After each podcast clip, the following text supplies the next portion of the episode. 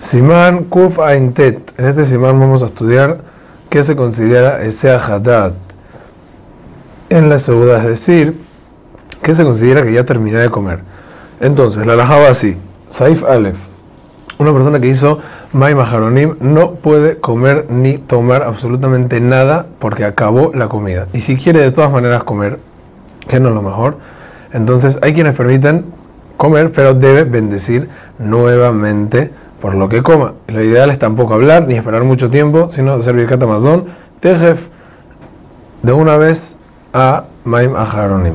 En caso de que tiene que interrumpir, por ejemplo, tiene que ir al baño antes de birkat amazon, al regresar es mejor que repita, que repitan nuevamente maim aharonim.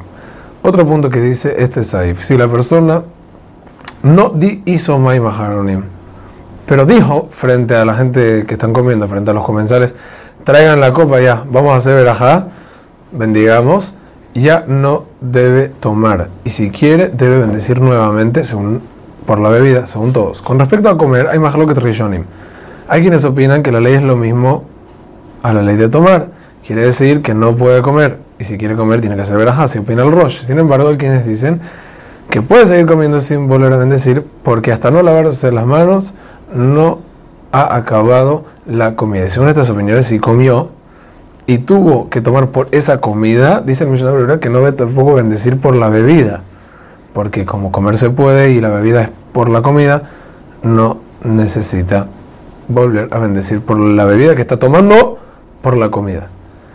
Ahora, lo mejor es hacer como la primera opinión, quiere decir no comer, si ya dijo, pero en caso de que va a comer, entonces no va a ser verajá por Safek, verajot le aquel, o que traiga algo sheakol, o que alguien diga una verajá y que lo saque y de por la comida que va a comer.